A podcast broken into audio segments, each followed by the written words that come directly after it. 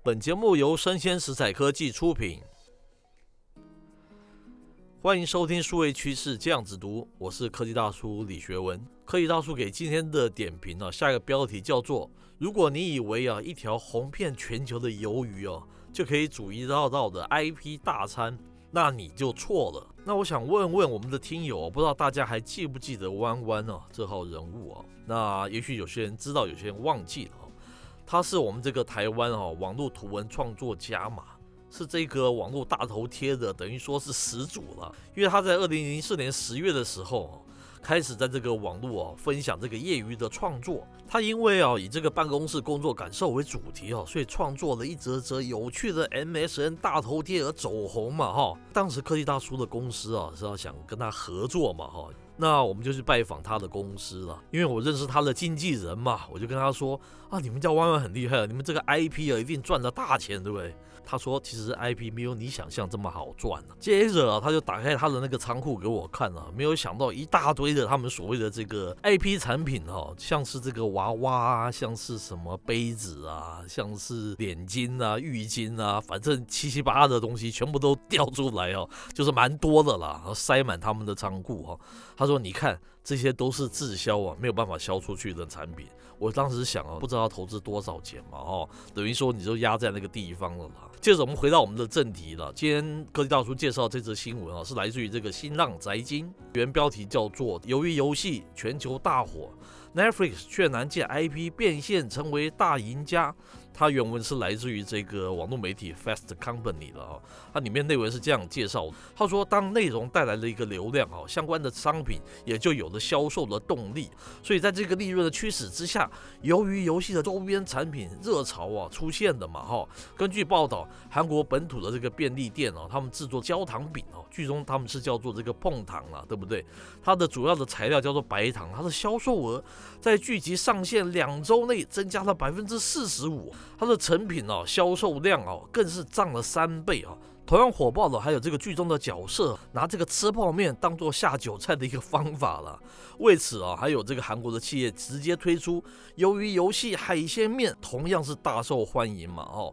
那接着里面说，在淘宝网搜寻鱿鱼游戏啊，联想词啊，几乎包括了剧中所有的产品哦哦，剧中同款的这个面罩啊，总销量达到数十万呢。并且啊，从中国的这个工厂出发啊，远销到韩国啊、美国啊、东南亚等国了。那最火爆的还是相关的这个服饰的产品哦，无论是韩国本土啊，还是这个 Amazon 啊，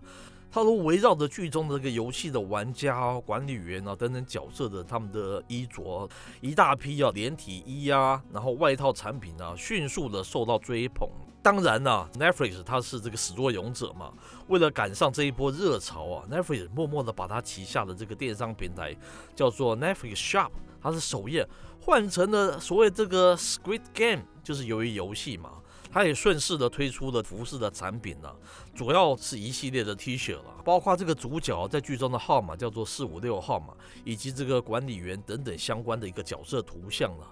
不过哈，从这个热度上面而言哈，官方的这个产品或许还比不上刚才说的各式各样的第三方的平台，他们那种火爆的状态了。可能是因为 Netflix 他们这个产品上线是比较晚了，而且也没有给予官方哦太多这个宣传方面的一个支持了。当然啊，一方面啊，由于游戏啊对于衍生产品销售的带动，确实验证了热门的内容啊靠电商变现的一个稳定性嘛。但是另一方面，也让人思考哦，借着这个全球顶尖热度的一个文创娱乐的一个 IP，在卖完这一波周边之后，是不是还有能力开发后续的一个变现的一种形式啊？还是随着这个剧集热度的消失，一起烟消云散？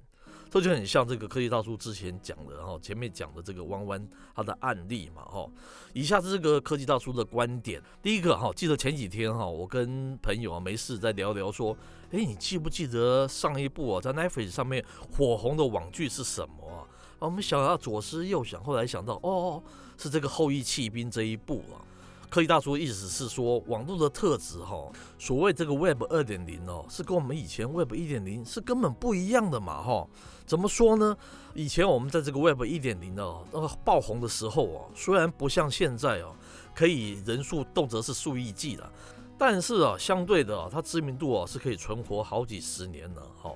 网络时代虽然爆红啊，可能是一人皆知嘛啊，但是啊，它也可能是一个朝生暮死的一个现象，轮替非常快嘛。第二个啊，可以倒是想说的是，不是啊，有个热门的 IP，它就是好的 IP，就是赚钱的 IP 的。那什么是好的 IP 商机呢？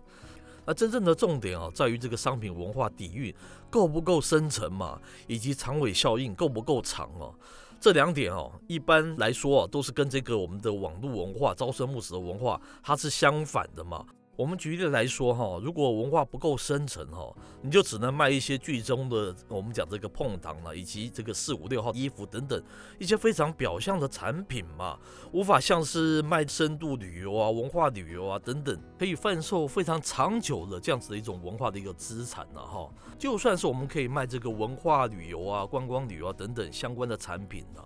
但是我们想想，如果长尾效应不够长。那这种需要这个巨额投资的项目，你恐怕就难以回收嘛，哈！我真不知道说过了三个月之后，像是糖啊、衣服啊等等啊，这些比较表象、比较肤浅、哈、比较表面这样子的一种商品，会不会像是我们之前讲弯弯的故事一样啊？三个月之后就完全乏人问津了呢？听我们不知道还记不记得韩国一个非常知名的剧叫做《冬季恋歌》啊？它是在二零零二年拍摄完成的，是由裴勇俊跟崔智友他们主演的嘛。当时还没有所谓的 iPhone 这样子的智慧手机，我们网络文化也没有像今天这么样的发达嘛。当时也没有听人家说过什么叫做网红啊这样子的一个字眼。可是它 IP 的长尾效应哦，非常的长，而且文化深度非常的深。当时啊，整个亚洲哦都掀起所谓的裴勇俊现象的。他三年哦，就足足创造了七百亿台币的这样子的一种产值啊，其实还不止啊，还有后续蛮蛮长远的那个效应。所以大叔好几年之后去韩国，我还会记得一定要去拜访这个